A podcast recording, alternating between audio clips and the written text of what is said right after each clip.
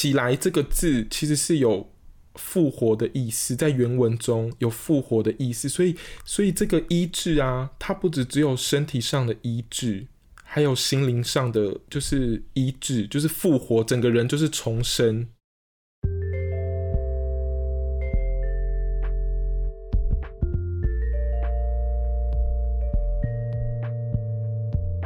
这是神上帝的酷儿 Queen of God Podcast。大家好，我是查令。大家好，我是 Durbus。我们今天讨论的经文是《使徒行传》第四章第五节到第十二节。我们要读的是和合本修订版。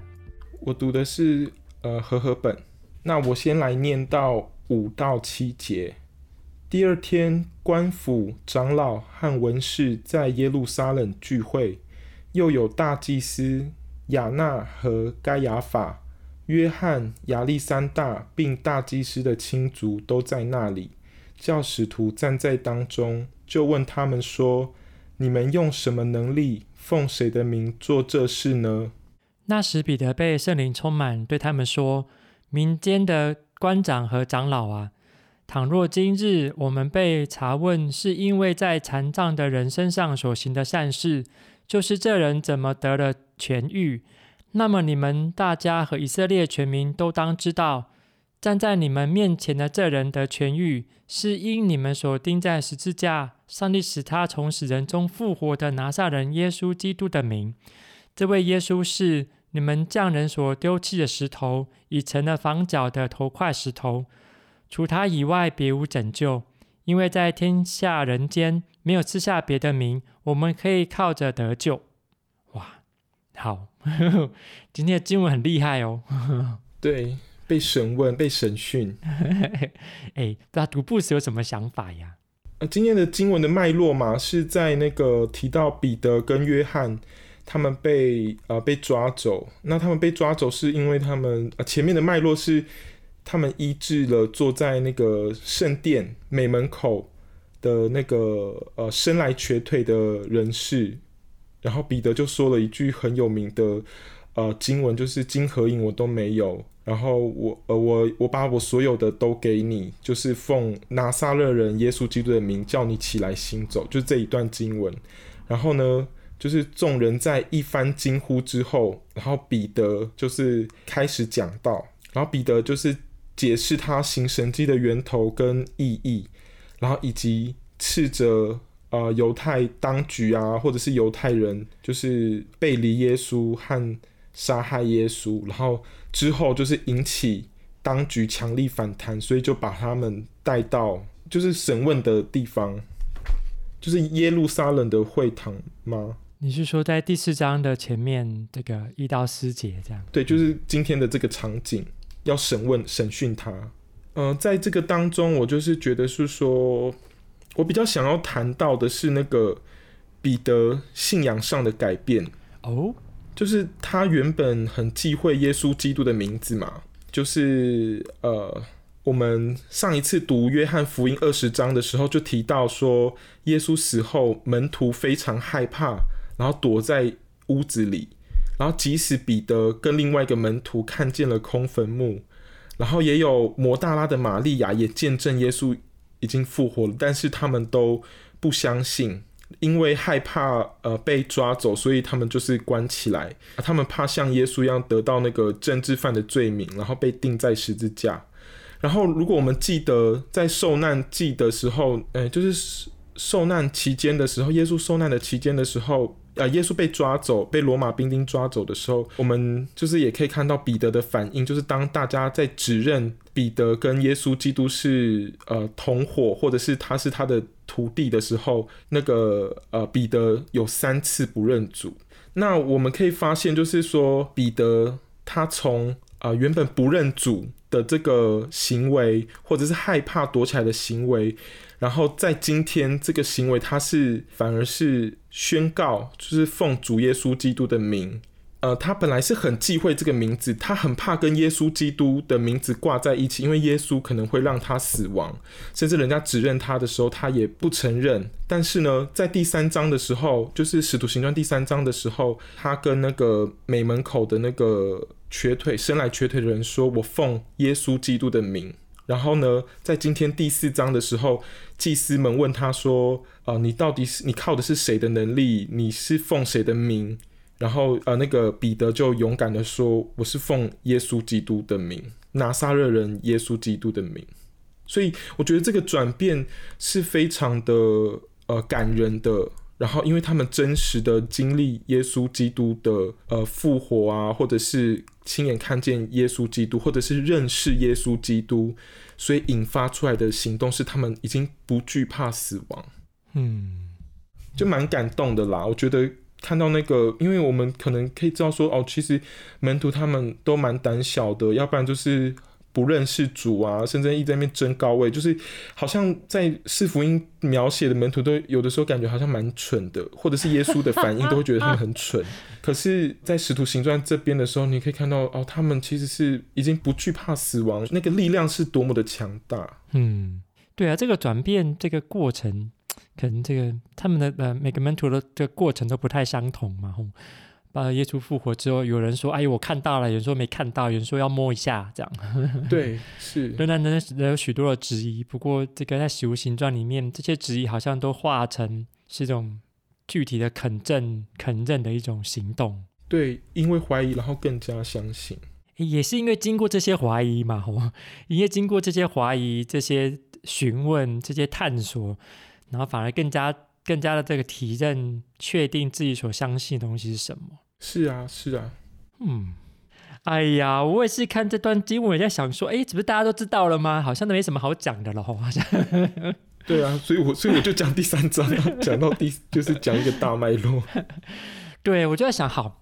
这个在美门的这个医治的这个动作啊，可能这个引起大家的这个惊恐，这惊恐是，哎呦。那个生来瘸腿的人呢，怎么好像就被医治了？这样，虽然我们不知道他到底几岁了哈，不过 大家好像可以在这个圣殿的门口，在这边好像大家都认识那个人，就是那个人嘛，一直在那边的那个人。既然现在已经是相同一个人，可是他状态完全不一样。对，大家一方面也觉得，嗯，怎么会这样？二方面是，哎呦，那几个这个默默无无名的人。是怎么样哈、啊？是他们是做了什么奇怪的事情，以至于那个在美门底下那个瘸腿人，既然就不再瘸腿了的这个状态。然后包含说，刚才这个图不是提到，嗯，他们在美门呃所罗门底下的这些这个演说，说了这个耶稣基督的事情。好，我就在想啊，他们到底是做了什么事情，以至于今天第四章，今天前面的经文就是彼得跟约翰。他们是被抓的嘛，对不对？祭司们，呃，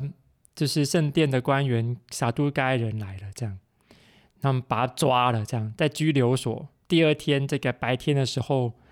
大家就这个聚集这个相关的这个有权威人士来，一起来问你问审问看看，你们到底是干嘛？因为这个有有一个第四节有一个重要的这个讯呃信号。就听到的人有许多人都信了，信了，信了，只是信彼得所说的这件事情。这个男男丁有五千人，这是一个可观的数目。是诶，有人聚集，有有呃，有人相信这个这个新的说法的人有五千，有两个层面。第一个层面是，哎呦，对于面对于这个宗教权威者来说，诶，有另外一群人讲了一个我们好像不熟悉的事情，而相信的人有五千人。第二个事情是关于政治性上面的问题，哎，有五千人，他们可能会这个在我们的控制之外哦，这个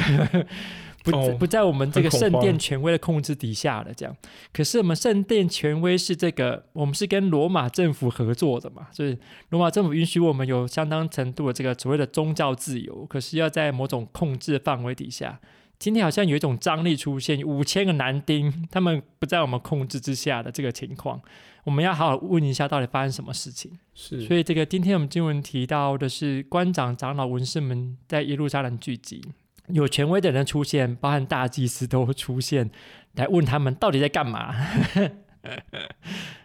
凭了什么能力，奉了什么名做这件事情？哎，我觉得这个很难呢。这个你要挑战一个权威，这个权威是一个这个体制化的权威哦。这个他们有对他们经典的认识，对于这个权威认可的这个过程。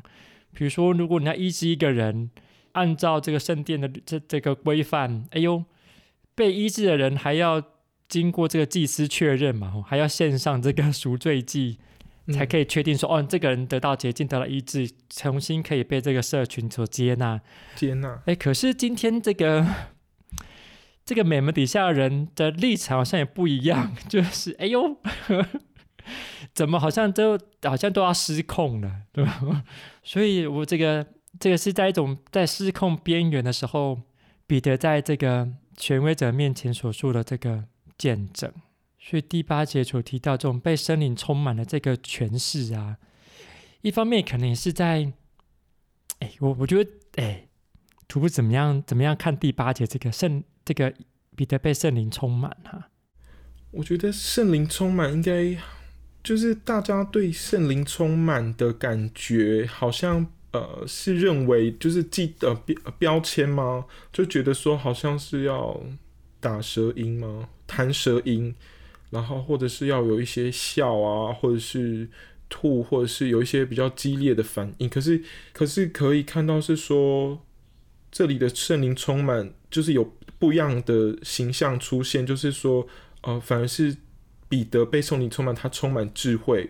或者是勇敢。在这个当中，面对这些诶、就是权势的长官啊，或者是祭司等等的，所以，嗯，我看到的是，我自己看到的是，就是，呃，圣灵有不一样的样貌。对，因为如果说在教会界的话，大家会觉得说，普遍教会当中就会觉得说，啊，圣灵就是要有一些比较难以令人理解的举动嘛，这样讲好吗？超自然，对，超自然。抱歉呢，我我不小心就会这连接到某一个牧师的形象，然后跟钻石有关系。嗯。其实我觉得，其实教会有的时候都还蛮深受这个困扰的。嗯嗯，感觉有时候从社会学啊或性学的角度，感觉好像有的时候是 感觉好像是可以在这个社群当中，如果我拥有这一份能力的话，我好像站在教会当中又可以。更高一层的感觉，有的时候啦。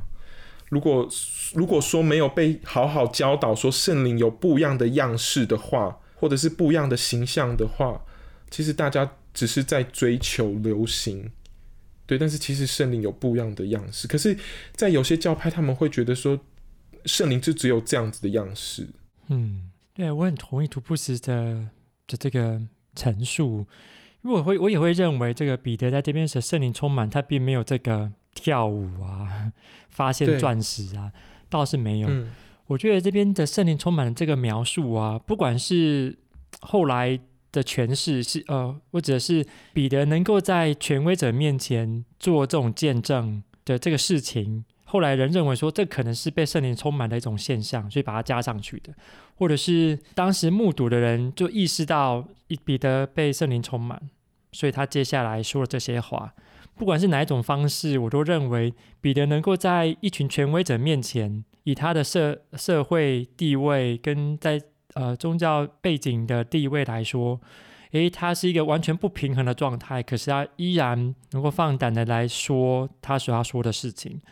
他说的事情是跟被医治好、被美门底下被医治好这个人是息息相关的的这个事情，他仍然愿意表达一个事实，他所经历到的事件。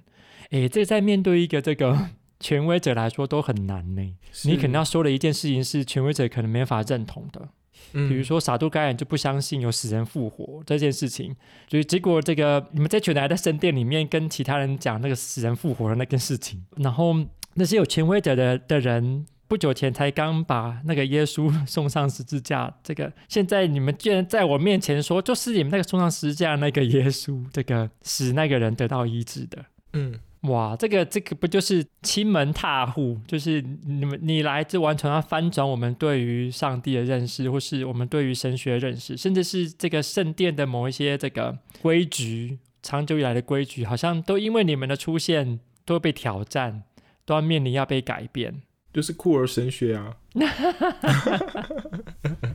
对，我就在想，哎，我们是不是都会遇到这样的情况？是啊，我觉得我读这个段经文的时候是有这样子的联想。比如说，酷儿基督徒们如果这个被迫的要在一群这个敌视他的，或是还不认识什么是酷儿基督徒的人面前要做见证的时候，诗人面临到相同的这种张力，面对一个权威或是在体制之外的一种声音，你要怎么样做见证？嗯，哎，我们都希望那个时候圣灵大大充满哦，然后是啊，能够有能够放胆来叙述说上帝怎么样在我们当中做的事情。嗯嗯，真的不容易。我在读那个呃，在美门口医治的那个那个事件。就是呃，有一个感触是说，彼得对着那个呃瘸腿生来瘸腿的那个人说：“金和银我都没有，但是我把我所有的都给你，就是奉耶稣基督的名叫你起来行走。”然后我在查考的时候，他就说：“呃，就是‘起来’这个字其实是有复活的意思，在原文中有复活的意思，所以所以这个医治啊，它不只只有身体上的医治。”还有心灵上的，就是医治，就是复活，整个人就是重生。然后我也想到说，有的时候，呃，我们在诠释一些酷儿的经文，或者是在解释一些啊、呃，释疑一些那些呃比较大家认为反同啊，或者是反对酷儿的这些经文的时候，呃，我们在讲给这些酷儿的同伴们听的时候，他们其实也是有复活的感觉，就是哦，原来圣经是这样子说的，原来圣经没有这样子说。但是我们在做这样的事情的时候，其实面对到呃一些就是比较主流的基督徒嘛，这样讲好笼统哦，反正就是说比较大环境的基督徒会觉得说我们是呃在诠释这样的经文是异端，或者是被这样子指控。对，但是其实不可忽略的是，很多生命都在这样的诠释当中，或者是说释疑当中，然后得到重新得到力量，或者重新被上帝接纳。就像那个瘸腿生来瘸腿的人，他最终可以站在圣殿里面敬拜或献祭。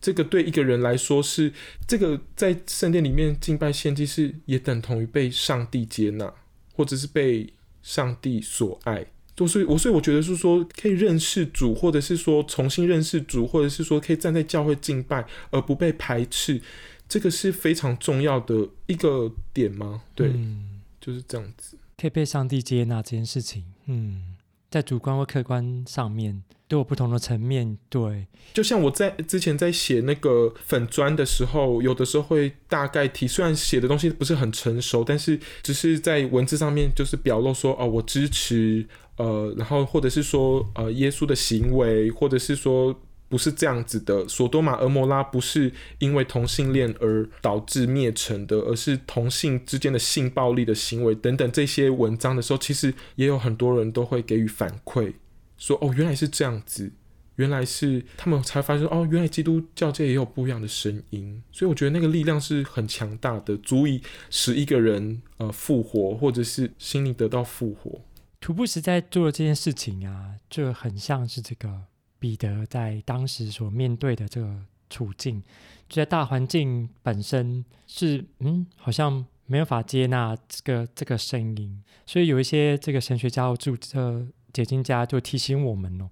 我们现在的教会啊，教会群体，我们还是彼得吗？还是自以为是彼得被圣灵充满吗？然后神学家提醒我们，其实可能更有可能是我们是那个哦，官长、长老、文士，可能是那个亚纳那个大祭司该亚法，或是约翰耶呃亚历山大，或是我们是这些大祭司的亲族，是那些所谓的这个。宗教的权贵人士，我们可能是这一群人。我们这一群人正在阻挡的这个耶稣基督，那个拯救者，那个名被传递，或是耶稣基督他因为靠着他的名所做的这些这个神迹奇事，在主这些神迹奇事被传递。我们是不是正在扮演这样的角色，用体制的力量排除这些不同的声音？我们是不是？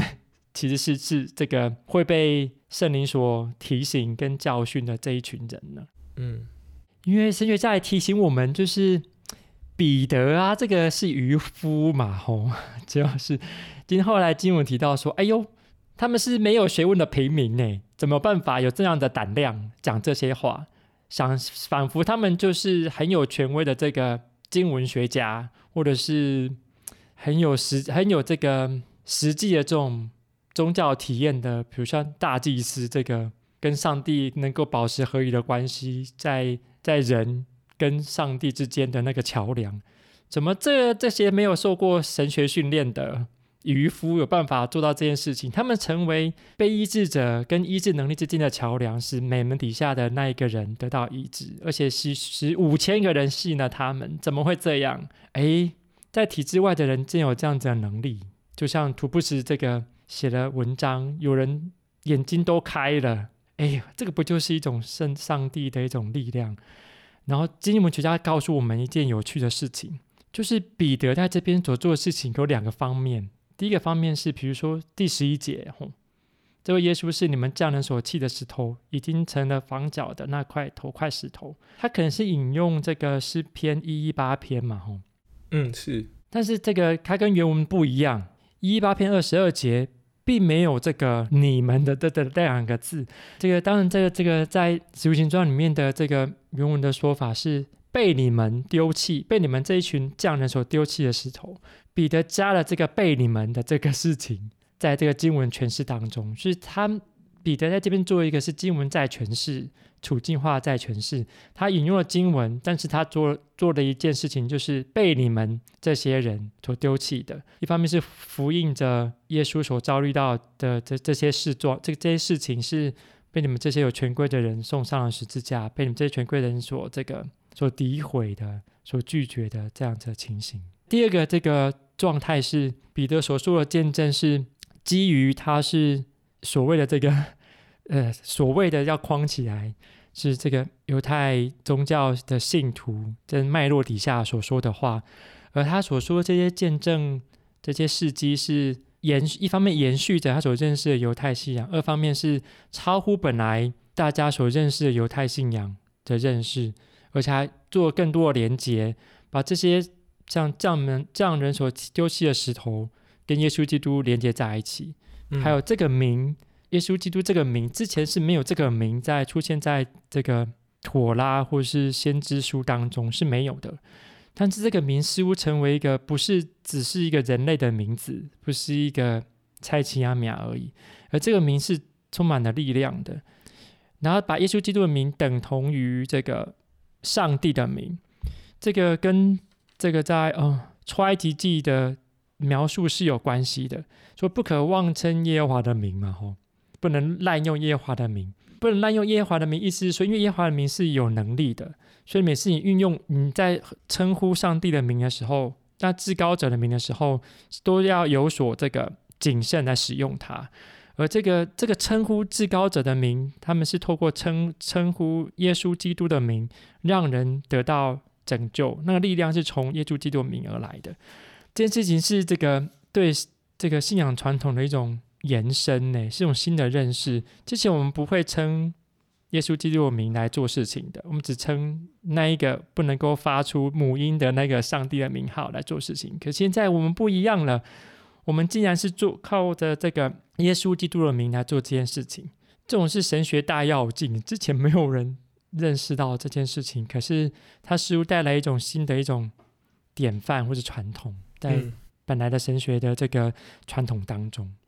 哎、我觉得这件事情好像跟这个原住民的神学可以有很深刻的连接，或是对这个主进化神学可以有很多不同的连接。嗯。例如，因为我们我们的神学不能只有一直重复着所谓的西方或是欧洲他们对于神学认识，我们不能不断不断的重呃重复那些传统吗？嗯，如果我们要像《使徒行传》的彼得一样，那我们也要在我们的处境当中去寻找着那种重新诠释经文，或者甚至重新诠释我们的传统，或是扩张我们传统的机会。哦嗯，而且这样子重重新诠释可能会吓到人，而且可能会被这个所谓的神学权威这个 审问，你们是搞什么鬼啊？这样怎么可以做这件事情啊？离经叛道啊！刚才图布斯提到说，是不是异端呢？对啊，是。这可能就像早期就是他们啊，基督教传传入就是原住民部落的时候的景象吧，就是人家会觉得说，哦，为什么？这是这个这是哪里来的宗教这样子？嗯，就是因为部落是一个封闭的社会嘛，那就是起初呃闯进呃就是基督宗教传入进去的时候，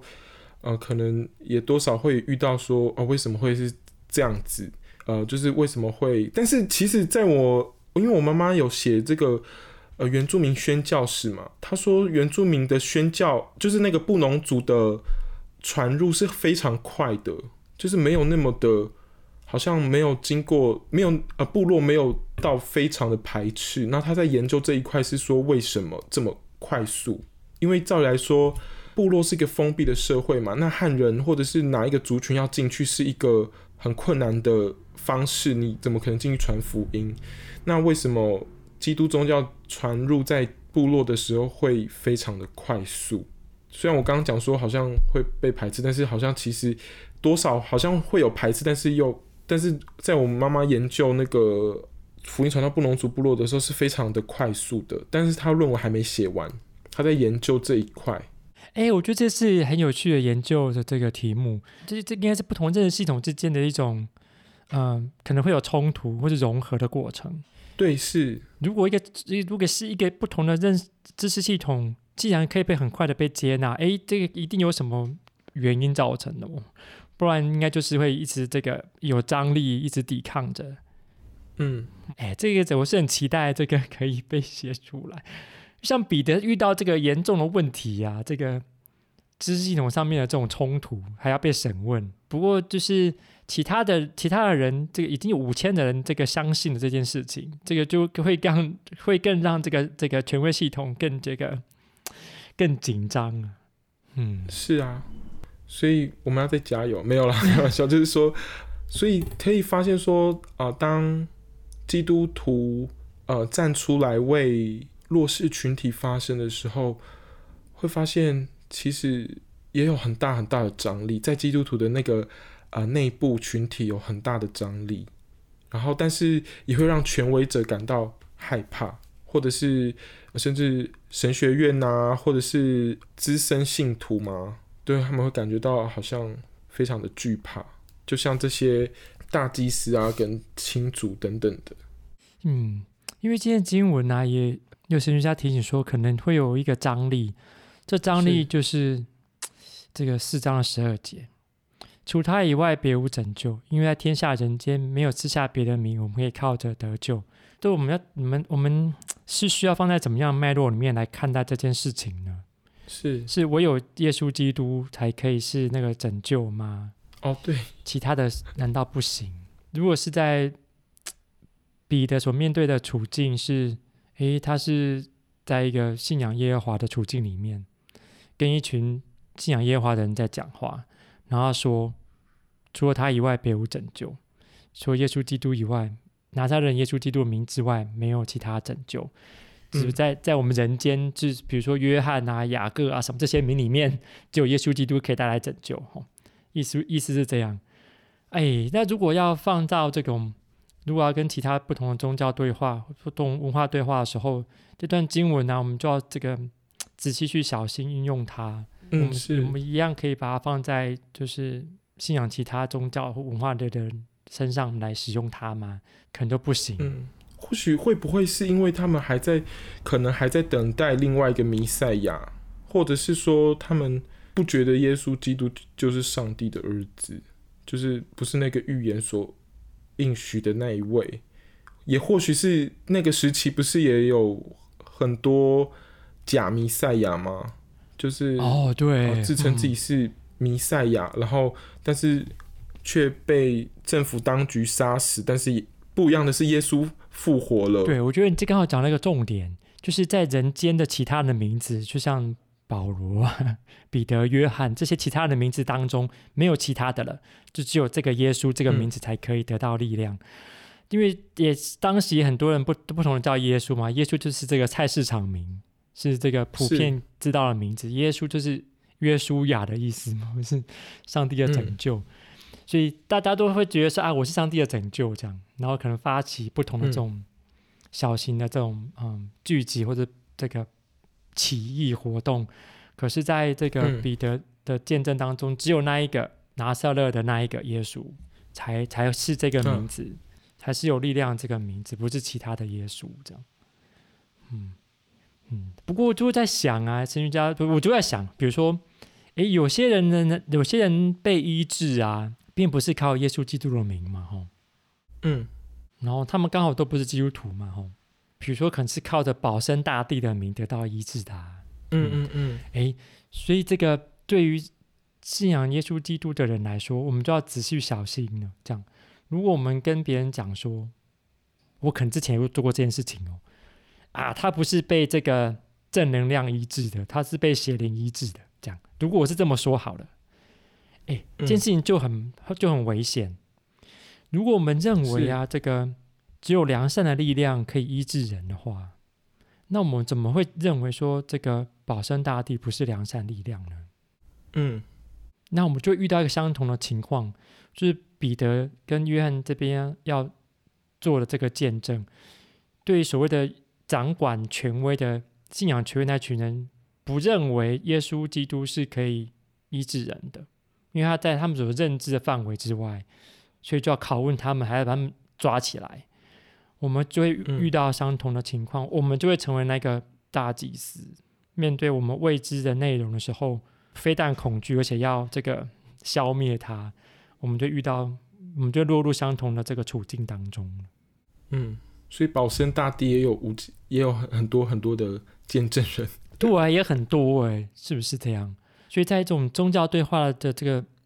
脉络里面呢、啊，我们就很小心使用这、嗯、这今天这段经文。要知道在怎么样脉络当中呢，使用这段经文才是合宜的，因为要相同在这个这个嗯《使徒行传》的第十章啊，就提到，哎呦，上帝是没有偏待人的。不管那个人有没有相信上帝，上帝的恩典跟慈爱都会临到他。嗯，如果我们知道这个后来的这个使徒们对上帝的这种拯救的认识更加的扩大的时候，哎呀，那我们就不能一直这个以管窥天哦 的这种方式来看待圣灵的工作，是上帝的工作。今天很开心大家跟我们一起讨论使徒行传，也邀请大家跟你的朋友分享，也加入我们的讨论。那我们下次见，拜拜，拜拜。嗯。